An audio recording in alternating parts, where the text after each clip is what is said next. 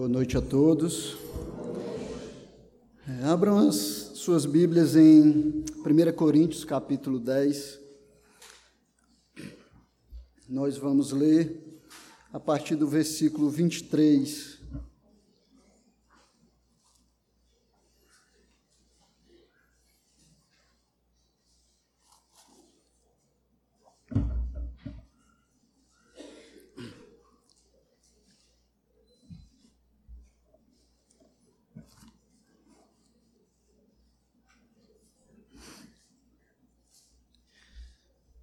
1 Coríntios 10, 23, diz assim a palavra do Senhor. Todas as coisas são lícitas, mas nem todas convêm. Todas são lícitas, mas nem todas edificam. Ninguém busque o seu próprio interesse, e sim o de outrem. Comei de tudo que se vende no mercado, sem nada perguntardes por motivo de consciência, porque do Senhor é a terra e a sua plenitude. Se algum dentre os incrédulos vos convidar e quiser dizer, comei de tudo o que for posto diante de vós, sem nada perguntardes por motivo de consciência.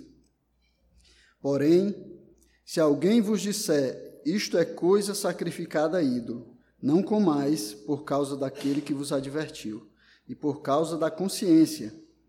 Consciência, digo, não a tua propriamente, mas a do outro Pois por que há de ser julgada a minha liberdade pela consciência alheia? Se eu participo com ações de graças, por que hei de ser vituperado por causa daquilo que dou graças? Portanto, quer comais, quer bebais, ou façais outra coisa qualquer, fazei tudo para a glória de Deus. Não vos torneis causa de tropeço, nem para judeus, nem para gentios, nem tampouco para a igreja de Deus assim como também eu procuro em tudo ser agradável a todos, não buscando o meu próprio interesse, mas o de muitos, para que sejam salvos. Sede meus imitadores, como também eu sou de Cristo. Curva a sua cabeça, vamos fazer uma oração, pedir a graça de Deus sobre as nossas vidas. Senhor meu Deus, Pai Santo e Justo, nós Queremos louvar e engrandecer o teu nome, Senhor, te bendizer, porque o Senhor é digno e merecedor de honra, glória e louvor. Pai, queremos te pedir que concentre agora as nossas atenções, Senhor, a tua palavra, que nós possamos estar aqui, Senhor, atentos àquilo que vai ser ensinado através da tua palavra, aquilo que a tua palavra vai falar aos nossos corações, Pai. Que possamos ter coração sábio para entender a tua palavra, guardá-la, Senhor, e colocar em prática nas nossas vidas. Deus bendito, prepara os nossos corações, prepara as nossas mentes e transforma as nossas vidas, Senhor, e nos desafia através da tua palavra. Nós te pedimos no nome santo e poderoso do teu filho Jesus. Amém. Bem, irmãos, então nós hoje vamos, estamos voltando ao nosso estudo da primeira carta de Paulo aos Coríntios. Né? A gente já, é, por algumas vezes, alguns domingos, a gente já estudou essa carta. Né? Principalmente nós temos estudado os pecados que Paulo tem tratado na carta aos Coríntios. Os pecados que eram comuns à igreja de Corinto, mas especialmente como é, um, um, grupo, né? como a igreja mesmo, Paulo tem tratado desses pecados, tem exortado a igreja de Corinto quanto a esses pecados e nós temos aprendido com isso. Nós temos podido aplicar às nossas vidas essa exortação, essa correção de Paulo e, mais especificamente, é a solução que Paulo traz para os coríntios. Né? Todos esses pecados que Paulo tem tratado de Corinto, ele finaliza dando uma solução, mostrando aos coríntios como eles deveriam fazer para é, estarem livres desse pecado, desses pecados e glorificar a Deus. E hoje nós vamos falar sobre mais um desses pecados. Os crentes de Corinto, nós já vimos, eram crentes que se consideravam intelectuais. Né? A cidade de Corinto era uma cidade grande, uma cidade onde tinha muito, muita atividade intelectual, e os crentes de Corinto se consideravam intelectuais, se consideravam pessoas que detinham muito conhecimento. homens que tinham sido libertos do misticismo, das superstições, através do conhecimento. Isso deixava, deixava eles orgulhosos. E por causa disso também, eles tratavam aqueles irmãos que eram mais simples, aqueles irmãos que não tinham tanto conhecimento, com conhecimento com desprezo. Eles acabavam desprezando aqueles que eles consideravam pessoas mais simples, pessoas que não tinham é, o mesmo nível de conhecimento que eles. Eles achavam que eles tinham liberdade para fazer tudo o que quisessem, mesmo que ao exercer essa liberdade, eles ferissem os irmãos. Eles achavam, ah, eu, eu sei que isso não é errado, eu sei que eu posso fazer essas coisas, eu cheguei a esse nível de conhecimento, então eu posso fazer todas essas coisas sem me preocupar. Aquele que não é, entende é, a palavra de Deus, aquele que não entende o ensino de Deus, esse é que tem que dar um jeito de conhecer. Então não me importo se o irmão está sendo ferido, desde que eu possa exercer a minha liberdade, desde que eu possa exercer os meus direitos. Para eles, era tudo que importava, que ninguém tocasse, ninguém mexesse nos seus direitos, na liberdade que eles consideravam ter. E por isso, desde o capítulo 8, que é quando Paulo começa a tratar sobre isso,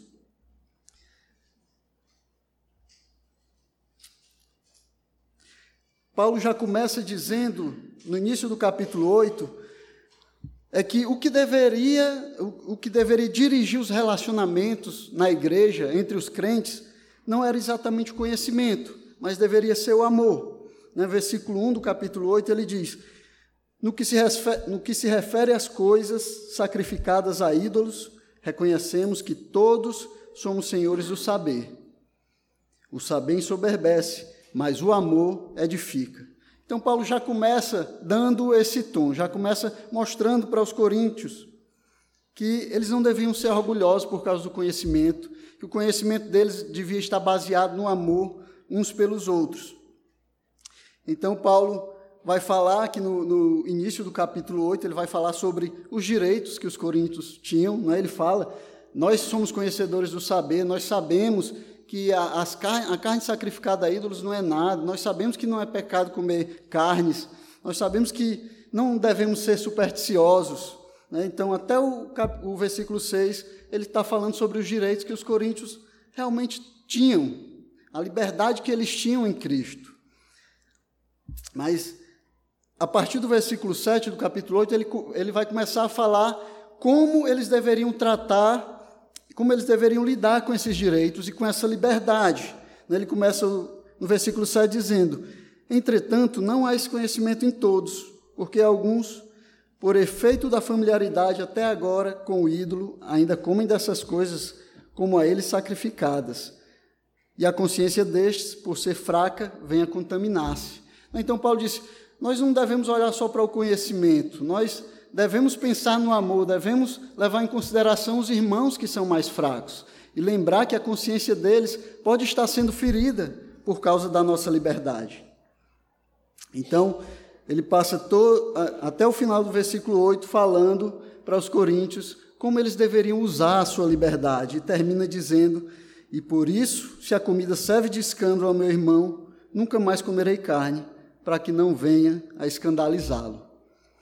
E aí, da mesma forma, no versículo 9, ele vai começar a, a, aplicar isso a ele mesmo, a ele e a Barnabé. Ele começa a falar dos seus direitos, do que ele, é, da liberdade que ele tinha em Cristo. Ele começa a falar que ele também era um apóstolo, ele também tinha visto a Cristo Jesus, que é, ele tinha direito de pregar o Evangelho de Cristo, que ele tinha liberdade, se ele quisesse, para se casar com uma mulher irmã ele diz que ele também tinha liberdade para receber o seu sustento das igrejas. Então ele, vai, ele passa o versículo 9 mostrando que ele, como apóstolo, como enviado de Cristo, ele tinha liberdade e tinha direitos. Mas ele também, como no capítulo 8, vai terminar esse capítulo dizendo que ele não exercia esse direito versículo 12 do capítulo 9, ele diz: Se outros participam desse direito sobre vós, não temos nós em maior medida? Entretanto, não usamos desse direito. Antes, suportamos tudo para não criarmos qualquer obstáculo ao evangelho de Cristo. Então ele, Paulo vai dizer que ele tem direito sim também. Ele aplica o que ele falou aos Coríntios no versículo 8 à própria vida. Ele diz: "Eu tenho direitos, eu tenho liberdade, mas eu renuncio a essa liberdade, renuncio a esse direito por amor aos irmãos, por amor à causa do evangelho".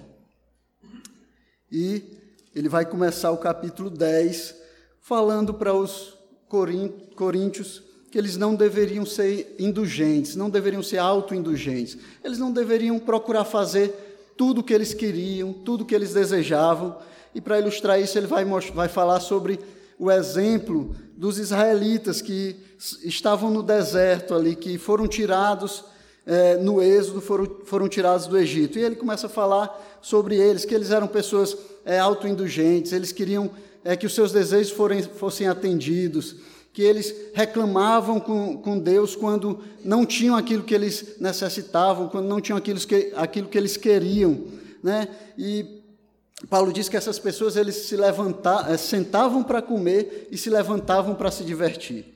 Então, toda a vida daquelas pessoas, daquele povo que saiu ali do Egito, estava no deserto, era uma vida autoindulgente, voltada só para eles mesmos, para os seus desejos, e Paulo finaliza dizendo que esses foram os que morreram no deserto.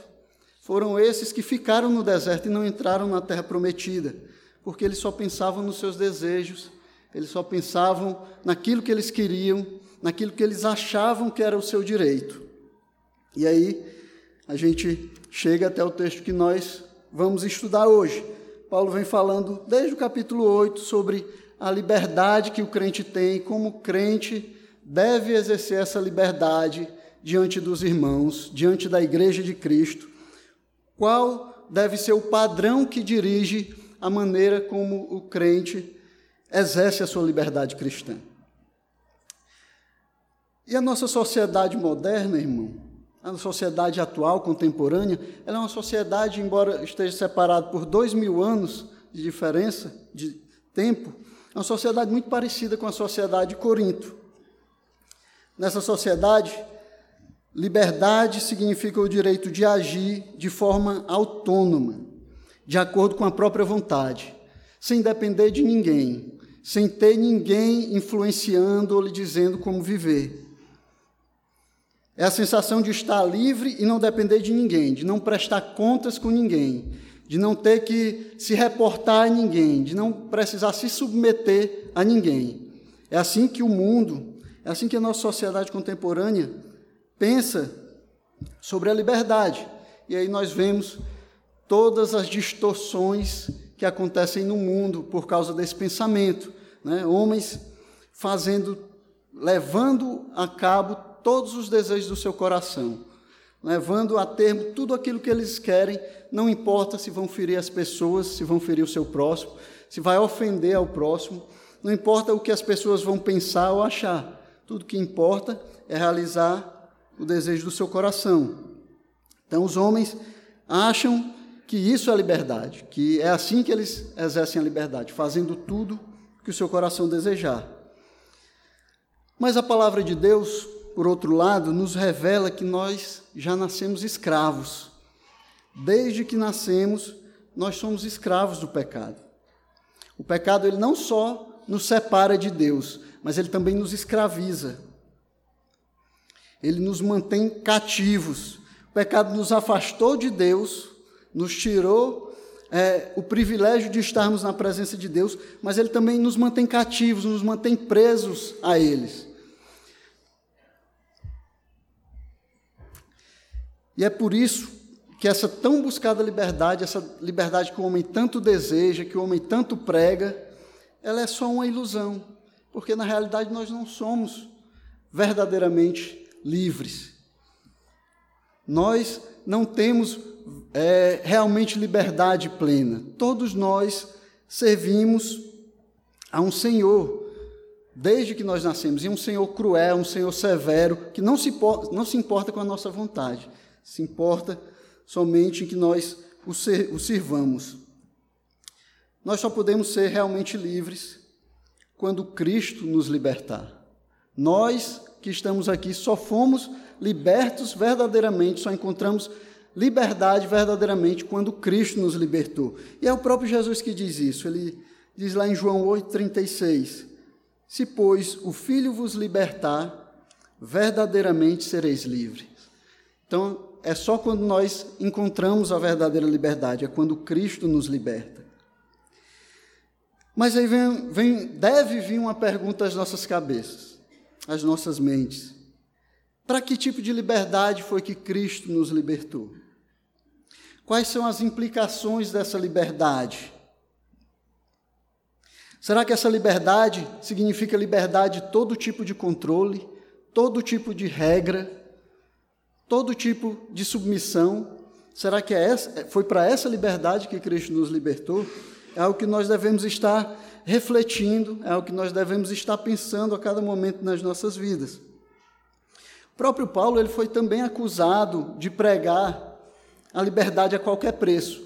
Inclusive, é, é, esse ensino que ele está dando a, aqui sobre liberdade, muito provavelmente é para tentar corrigir um entendimento errado que os coríntios tiveram a respeito do seu ensino sobre liberdade. É por isso que ele está falando sobre liberdade cristã aqui nesses capítulos que nós lemos, nesse texto que nós lemos.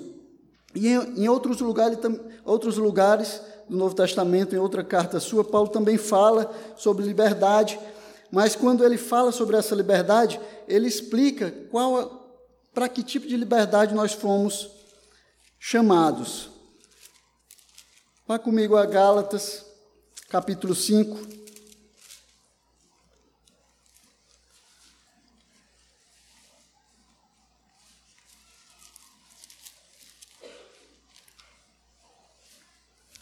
Gálatas capítulo 5, versículo 13. Paulo está falando sobre a nossa liberdade em Cristo, e isso era um ensino comum de Paulo. Ele, é, em todas as suas epístolas, em todas as igrejas, ele falava sobre a liberdade que nós temos em Cristo. E aqui em Gálatas, ele fala explicando um pouco mais sobre isso. Versículo 13 do capítulo 5, ele diz assim: porque vós, irmãos, fostes chamados à liberdade. Porém, não useis a liberdade para dar ocasião à carne. Sede antes servos uns dos outros pelo amor. Então, aqui Paulo vai usar uma, uma linguagem muito parecida à desse texto que nós lemos em Coríntios, em 1 Coríntios. Né? Ele está falando sobre liberdade, está falando que nós fomos chamados para a liberdade, mas para uma liberdade que é dirigida pelo amor, uma liberdade que está baseada no amor. E é muito interessante, parece um paradoxo, né? porque Paulo, em Gálatas, diz que nós fomos libertos para sermos servos. É assim que funciona a liberdade cristã, é assim que funciona a liberdade conforme a palavra de Deus. Nós somos livres para sermos servos uns dos outros pelo amor. É esse tipo de liberdade que a palavra de Deus nos ensina. Cristo nos dá liberdade, não liberdade de todo controle, mas liberdade para fazer a vontade de Deus, para a glória dele. E esse texto, ele nos ensina até onde deve ir a nossa liberdade, como nós devemos exercer a nossa liberdade, a liberdade que alcançamos em Cristo. E aqui o ensino principal é, desses versos que nós lemos é que nós recebemos a graça de limitar voluntariamente a nossa liberdade para que Deus seja glorificado através do amor na igreja. Nós recebemos a graça de limitar voluntariamente nossa liberdade para que Deus seja glorificado através do amor na sua igreja. Esse é o ensino de Paulo no texto que nós lemos, os versículos 23 até o 33 de, do capítulo 10 de 1 Coríntios. E como é que Paulo nos fala isso? Como é que ele vai deixar isso claro para nós? Aqui ele vai nos dar quatro princípios nesse texto que vai nos ajudar, que vai nos guiar no exercício da nossa liberdade diante da igreja e diante dos irmãos. Nós vamos ver cada um desses princípios aqui, vamos tentar absolvê-los e mas, mas não é para ficar só nisso, não é só para nós absorvermos e termos mais informação, termos mais conhecimento, é para nós colocarmos em prática nas nossas vidas, para que os nossos relacionamentos, os nossos relacionamentos na igreja, eles sejam pautados pela palavra de Deus, e nós possamos viver cada dia conforme a vontade de Deus, crescendo na semelhança de Jesus Cristo. E Paulo vai dar o, no, o primeiro princípio a respeito da liberdade aqui no versículo 23.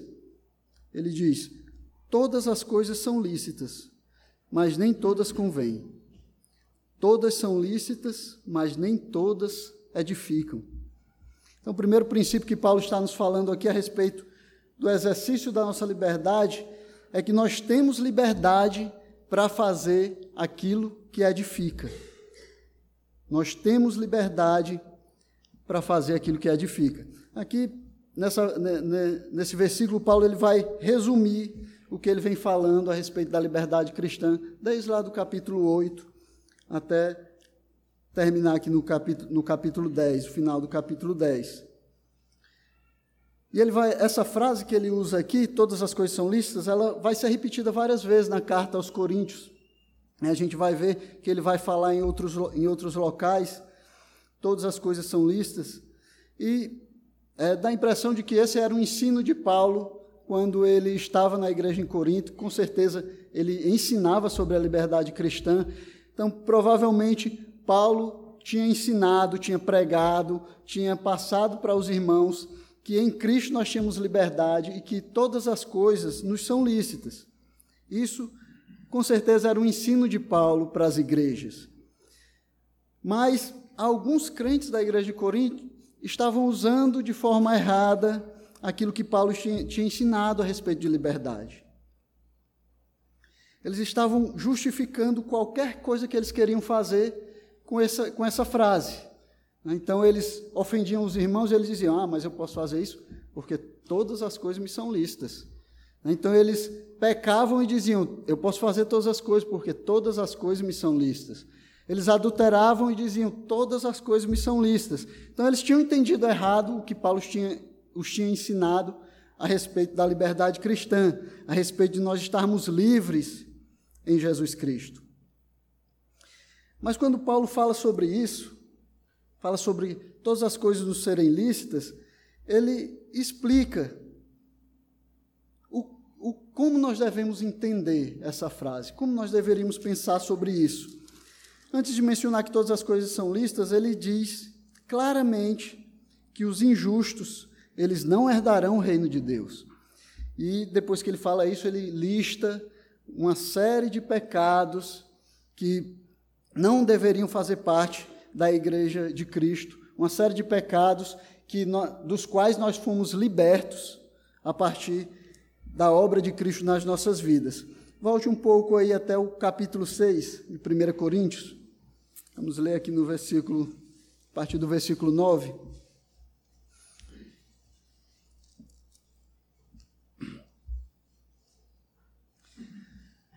Paulo diz assim: ou não sabeis que os injustos não herdarão o reino de Deus? Não vos enganeis, nem impuros, nem idólatras, nem adúlteros, nem efeminados, nem sodomitas, nem ladrões, nem avarentos, nem bêbados, nem maldizentes, nem roubadores herdarão o reino de Deus.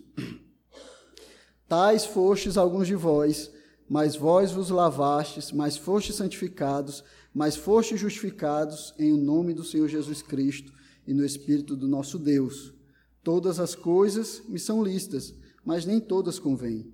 Todas as coisas me são listas, mas eu não me deixarei dominar por nenhuma delas. Então, Paulo aqui está corrigindo esse entendimento errado que os irmãos tinham a respeito da, da sua liberdade em Cristo, daquilo que eles poderiam fazer em Cristo. Ele lista esses pecados, que não é uma lista exaustiva, é claro, existem muitas outras coisas, mas ele está demonstrando que vocês acham que todas as coisas, que vocês podem fazer todas as coisas, porque tudo é, é lícito a vocês. Mas aqui existem algumas coisas que quem pratica essas coisas não vão herdar o reino de Deus.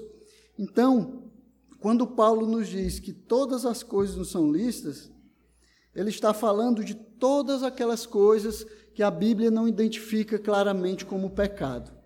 Ele está falando de todas aquelas coisas que a Bíblia claramente não proíbe. Mas tudo aquilo que a Bíblia diz que nós não devemos fazer, que é pecado, obviamente nós não podemos fazer, né? porque ela é quem é a nossa regra de fé e de atitude. O que Paulo está dizendo é que não, nós podemos todas as coisas em Cristo, mas tudo aquilo que glorifica ao nome de Deus, tudo aquilo que lhe dá louvor, tudo aquilo que edifica o, edifica o próximo.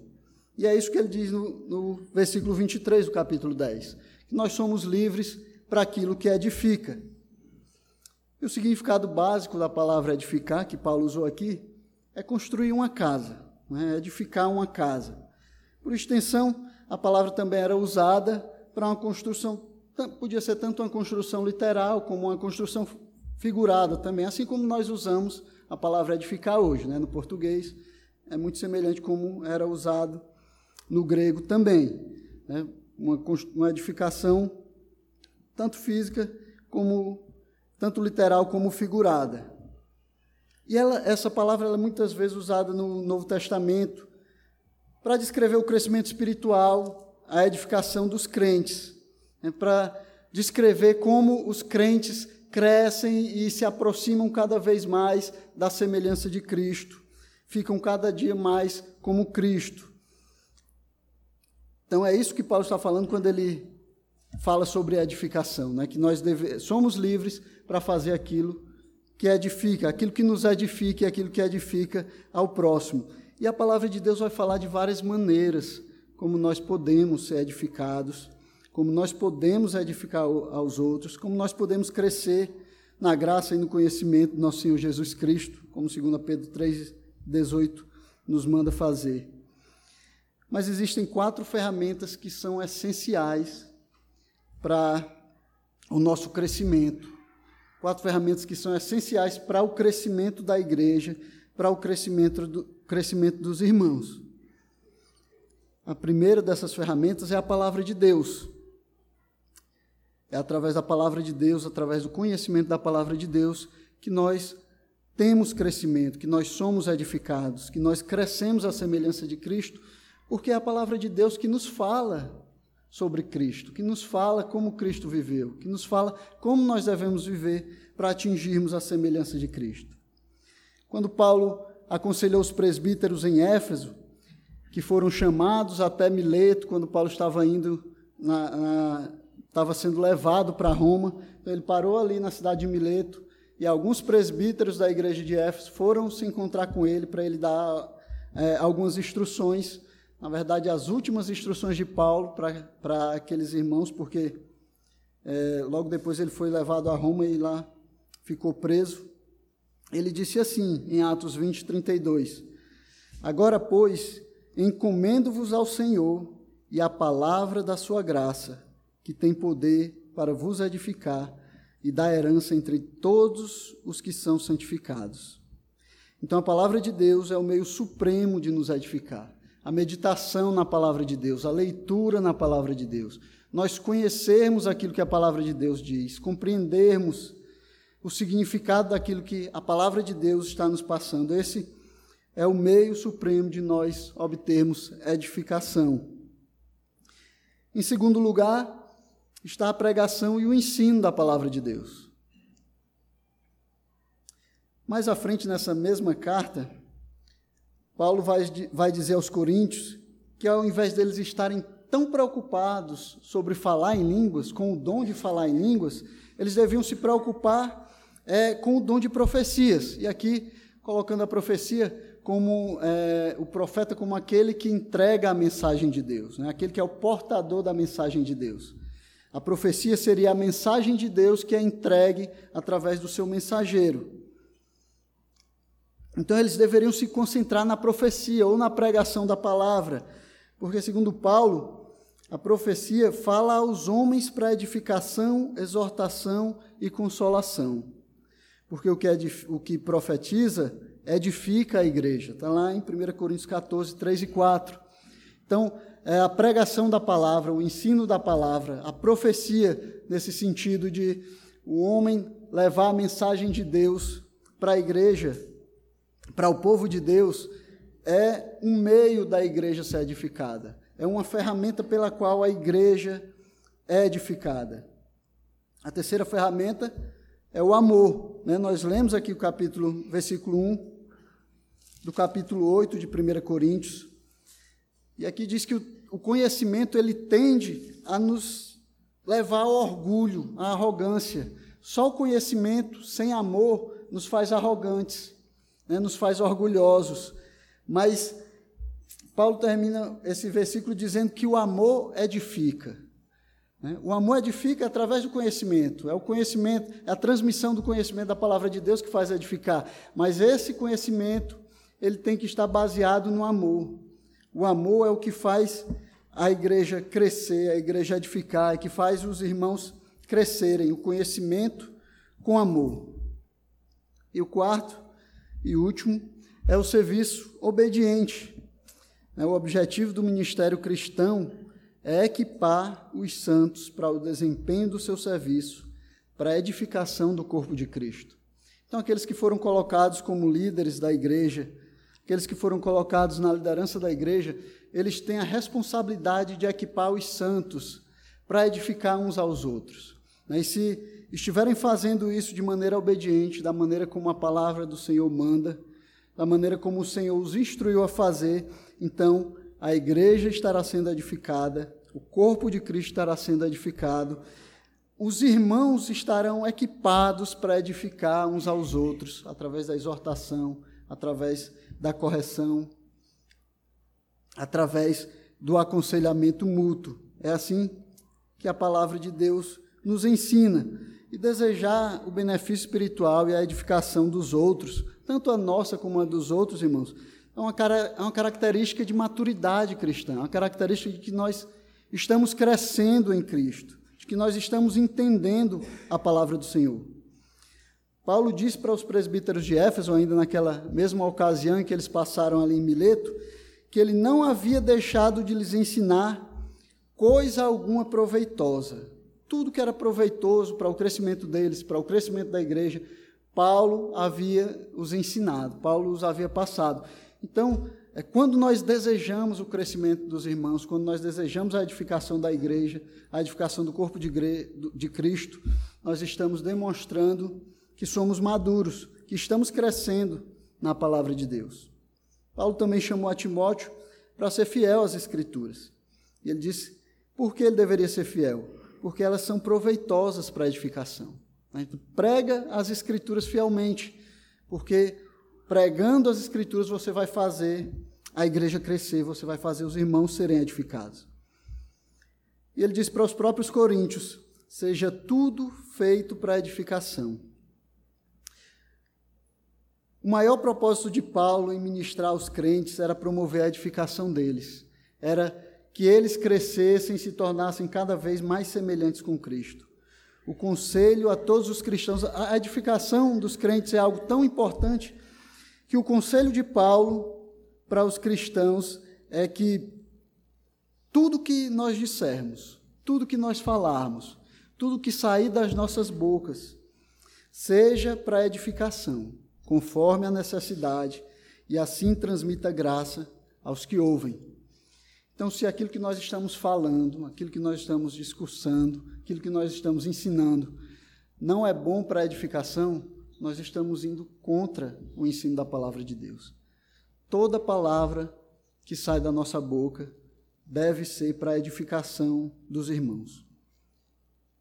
Então, irmãos, quando nós nos confrontamos com uma decisão, com uma escolha, uma prática sobre alguma coisa que nós devemos fazer, um comportamento, uma atitude, nós devemos, em primeiro lugar, perguntar se nós temos o direito de fazer aquilo, se a palavra de Deus não nos proíbe de fazer aquilo. Se é justo e correto que nós façamos aquilo conforme a palavra de Deus. E se é justo, se é direito nosso fazer, se não, se é, é, é uma questão de exercer a nossa liberdade cristã, então nós podemos fazer sem nenhum problema. Mas a nossa próxima pergunta, quando é, essas ocasiões, essas circunstâncias surgem nas nossas vidas, é isso que eu vou fazer, que eu vou falar, essa escolha que eu vou ter, ela é proveitosa, ela é edificante, ela vai edificar as pessoas que estão ao meu redor, ela vai me edificar. Se a resposta a essa pergunta for não, então nós não podemos fazer isso. Nós não podemos escolher dessa maneira. Nós não podemos continuar com essa ação de uma forma que agrade a Deus e de uma forma que glorifique o seu nome. Então nós fomos chamados para a liberdade. Nós temos liberdade em Cristo. Cristo nos libertou. Mas nós temos liberdade para fazer aquilo que edifica.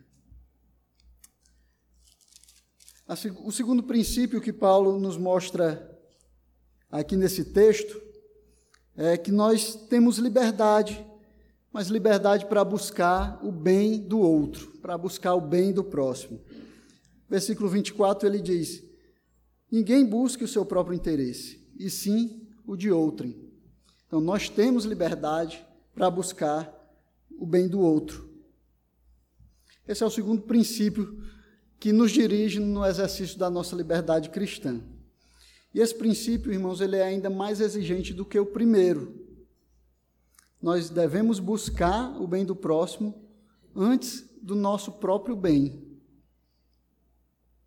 E mesmo se aquilo que nós estamos fazendo nos edifica pessoalmente, mas nós devemos ter na nossa mente que a, a nossa principal preocupação deve ser o bem do outro o bem do irmão, o bem daquele que está do nosso lado. Esse ensino é extremamente difícil, porque, em primeiro lugar, ele é contrário à nossa natureza humana pecadora. Né? Nós, naturalmente, somos egoístas, nós, naturalmente, buscamos os nossos próprios interesses, naturalmente, nós procuramos atender às nossas próprias necessidades. Nós procuramos satisfazer os nossos desejos e muitas vezes em prejuízo do próximo. Muitas vezes em prejuízo daqueles que nós deveríamos estar procurando o bem, que nós deveríamos considerar mais importantes do que nós. É assim que a palavra de Deus nos ensina. É, cada um deve considerar o outro mais importante, aquilo que é do outro mais importante. Mas a nossa natureza carnal, a nossa natureza pecadora, nos impulsiona a buscar os nossos desejos, a buscar aquilo que é bom para nós.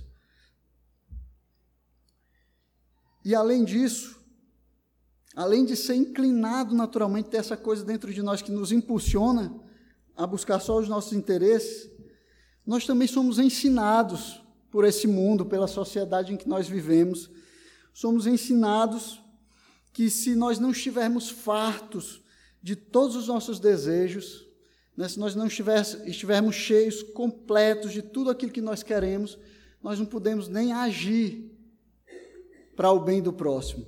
Né? Quem conhece um pouco de psicologia vai lembrar da pirâmide de Maslow. Né? É, a pirâmide de Maslow, as nossas necessidades, os nossos desejos, eles estão ali embaixo, e ele diz que se nós não conseguirmos atender todas essas necessidades, todos esses desejos, nós não conseguiremos nem fazer o bem ao próximo, que está lá na pontinha de cima, é a última coisa. Muito difícil de alguém conseguir chegar até lá. É isso que a psicologia cristã, psicologia cristã, nos ensina também. Né? Você deve amar você mesmo para poder você amar o próximo.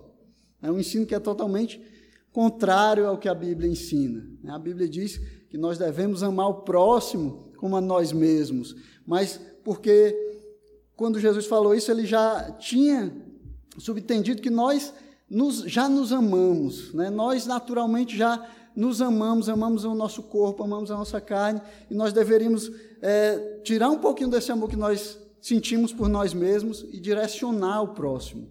Né? É assim que a Bíblia nos ensina: amar a Deus sobre todas as coisas e amar ao próximo como a nós mesmos. Né?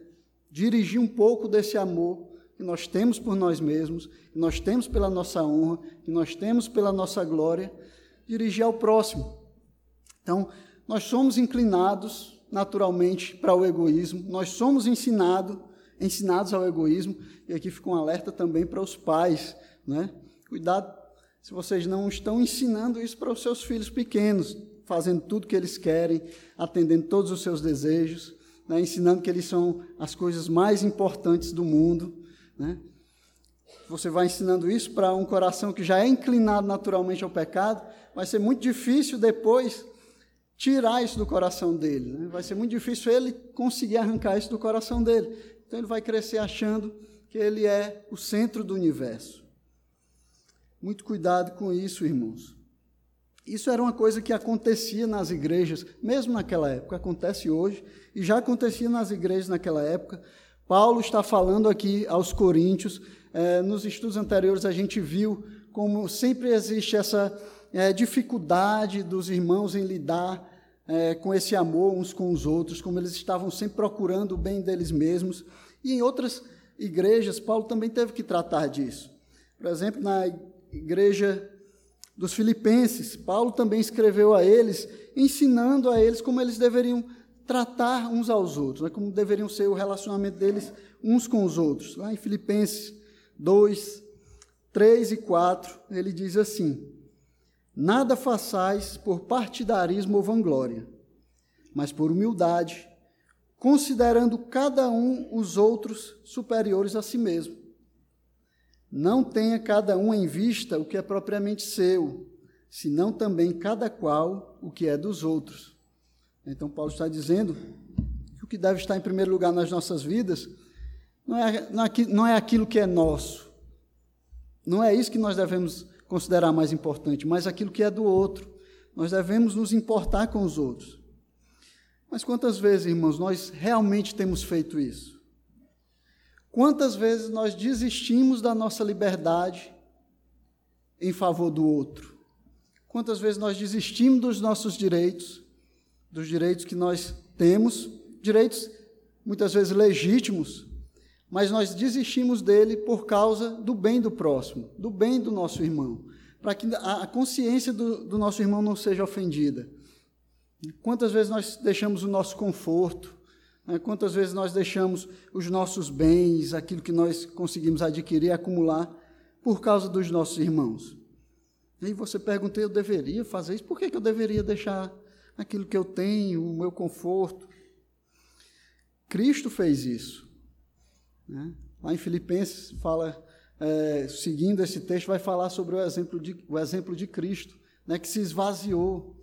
Cristo tinha glória, louvor, perfeitos lá no céu. Ele deixou o seu trono, desceu aos homens, se sujeitou a ser como a sua criação, se sujeitou a ter uma vida com todas as dificuldades, todas as dores, arriscar a sua vida aqui nessa terra por alguém que nem mesmo procurava por ele, buscava a amizade dele, buscava o amor dele.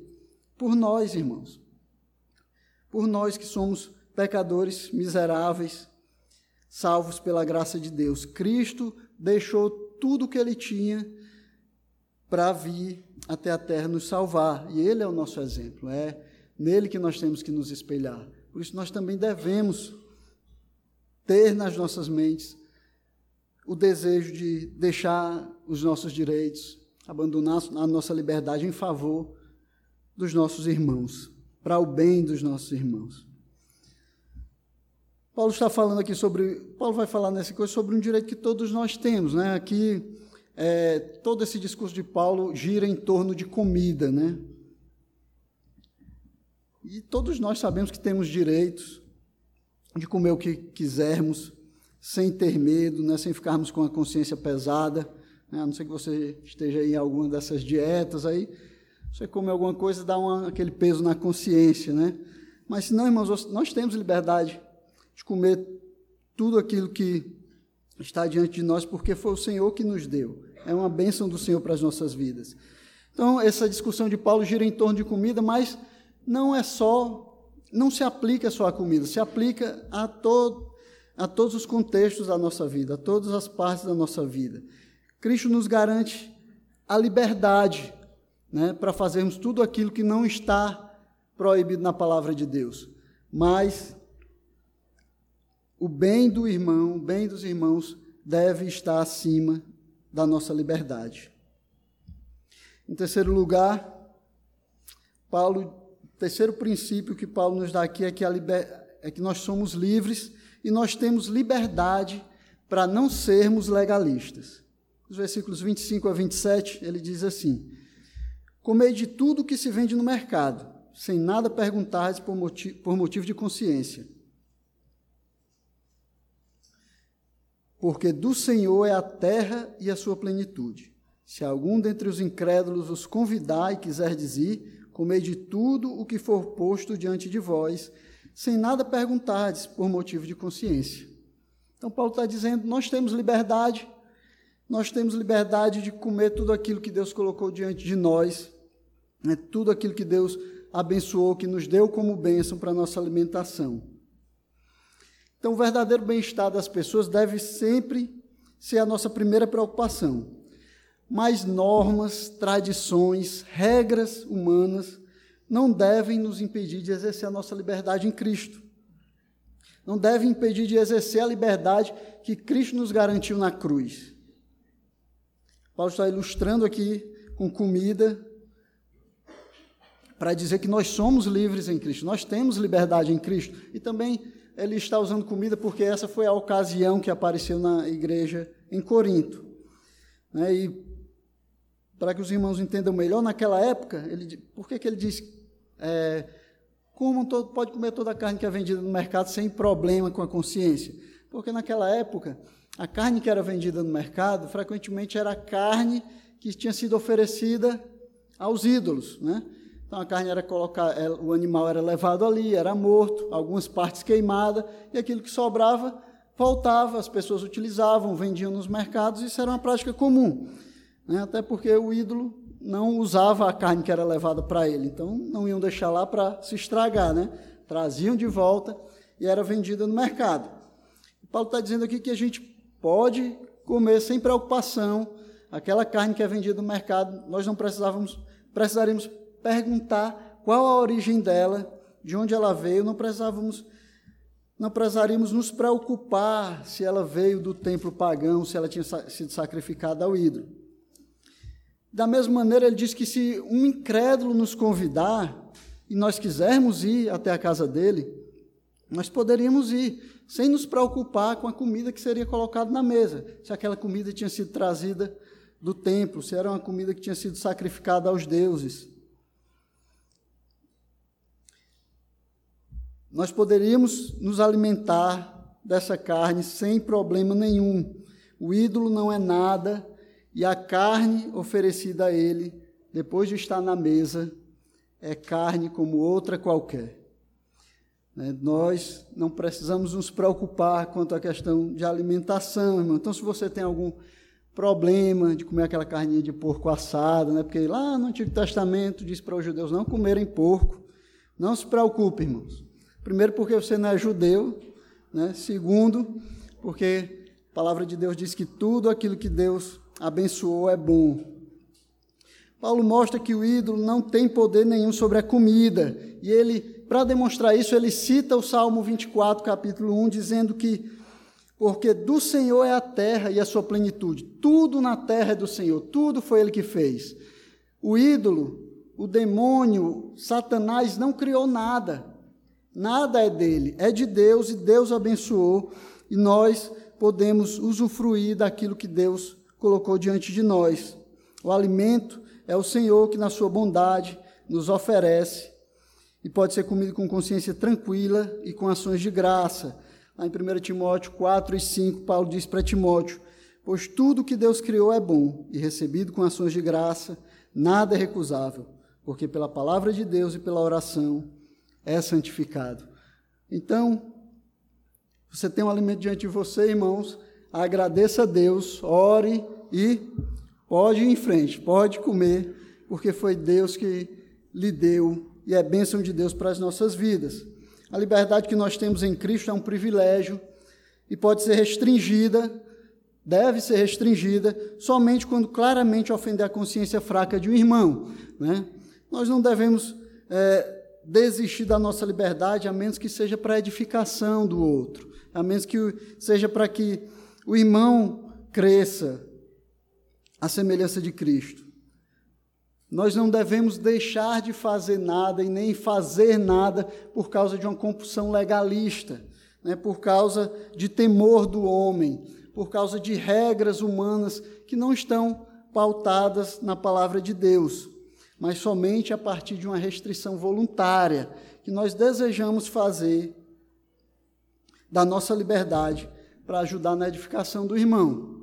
Né? Isso de maneira uma, é uma restrição voluntária e temporária, né? de maneira que o irmão não seja naquele momento ofendido, mas o irmão que é mais fraco ele deve ser ensinado, crescer, para que ele também seja edificado e consiga compreender a graça de Deus em toda a sua largueza. O quarto princípio, quarto e último princípio que Paulo nos dá a respeito do exercício da nossa liberdade, é que nós temos liberdade para renunciar a privilégios pelo bem do próximo. Os versículos 28 ao 30, Paulo diz assim: Porém, se alguém vos disser, isso é coisa sacrificada a ídolo, não comais por causa daquele que vos advertiu e por causa da consciência Consciência, digo, não a tua propriamente, mas a do outro. Pois porque há de ser julgada a minha liberdade pela consciência alheia? Se eu participo com ações de graça, porque hei de ser vituperado por causa daquilo que dou graças? Então, Paulo estava falando sobre a nossa liberdade, falando que nós tínhamos o privilégio é, de termos liberdade de fazer aquilo que o Senhor nos libertou para fazer, mas nós também podemos, temos a liberdade de renunciar a esses privilégios se for para o bem do próximo, né? se for em favor dos irmãos, se for em favor do irmão. Então, o próximo princípio aqui, Paulo ainda falando sobre a comida que era sacrificada aos ídolos, né? ele está tratando com os coríntios a respeito disso. Ele diz que se um irmão que é fraco na fé, um irmão que não tem tanto conhecimento, um irmão simples na fé, se ele se espantar, se ele se escandalizar porque você está comendo carne, né, sacrificada a ídolos, e lhe informar da procedência dela e disser que aquela é uma carne sacrificada a ídolos, então você não deveria comer por amor daquele irmão, né? pensando no bem daquele irmão. Você, nós não devemos condenar o irmão, não devemos discutir com o irmão, né? nós não devemos é, ofender a consciência fraca, a consciência fraca do irmão por causa da nossa liberdade. O que Paulo está dizendo é isso. Você tem liberdade para fazer aquilo que Cristo lhe libertou para fazer.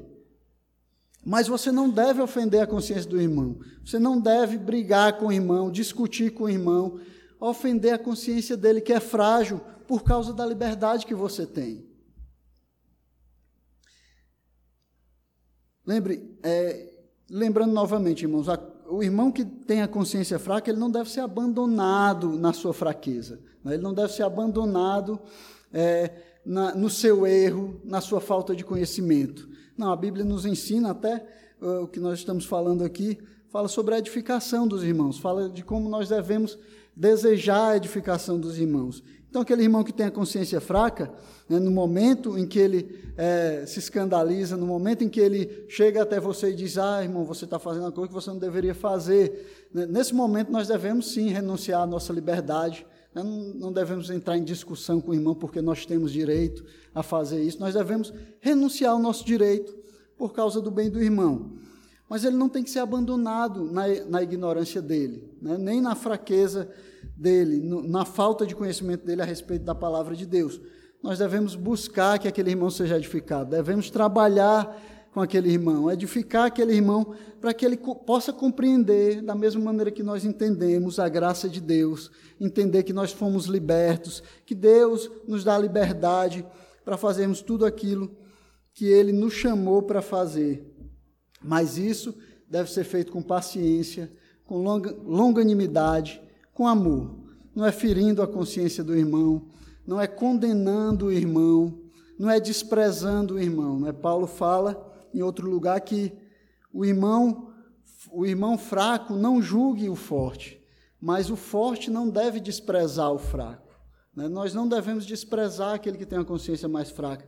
Nós devemos nos envolver com ele, devemos buscar a edificação dele, ensinar a ele, devemos querer levá-lo em direção à semelhança de Cristo, para que ele cresça cada vez mais em santidade, cresça cada vez mais em conhecimento e na graça do Senhor Jesus Cristo.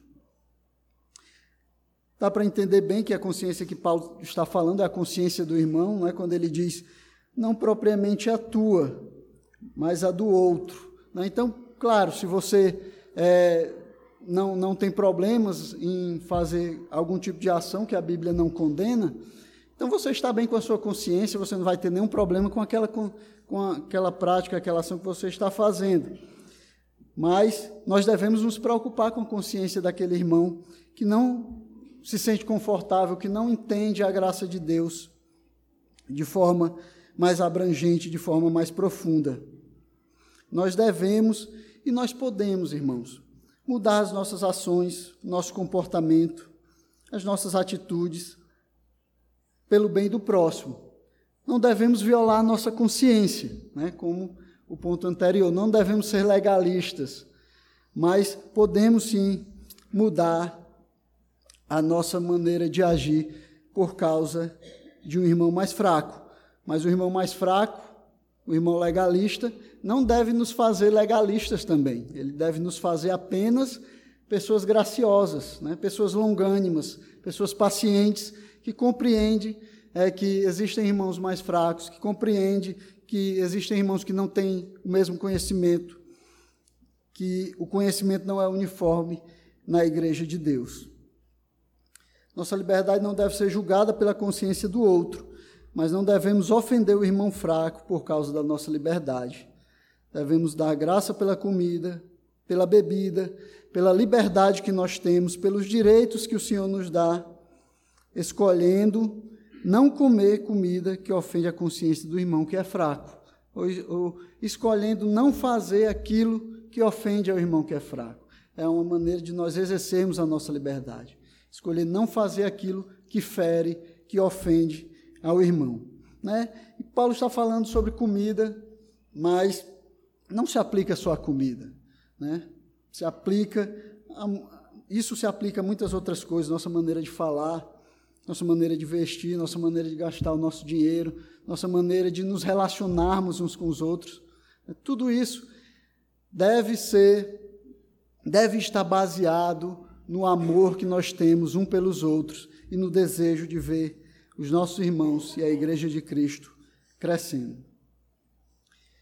Eu queria terminar como Paulo também terminou no versículo 31, dizendo: Portanto, quer comais, quer bebais ou façais outra coisa qualquer, fazei tudo para a glória de Deus. Paulo finalizou mostrando qual é o objetivo supremo da nossa vida nessa terra. E aquilo que deve ser o parâmetro final da nossa liberdade, de tudo, de todas as nossas ações é a glória de Deus.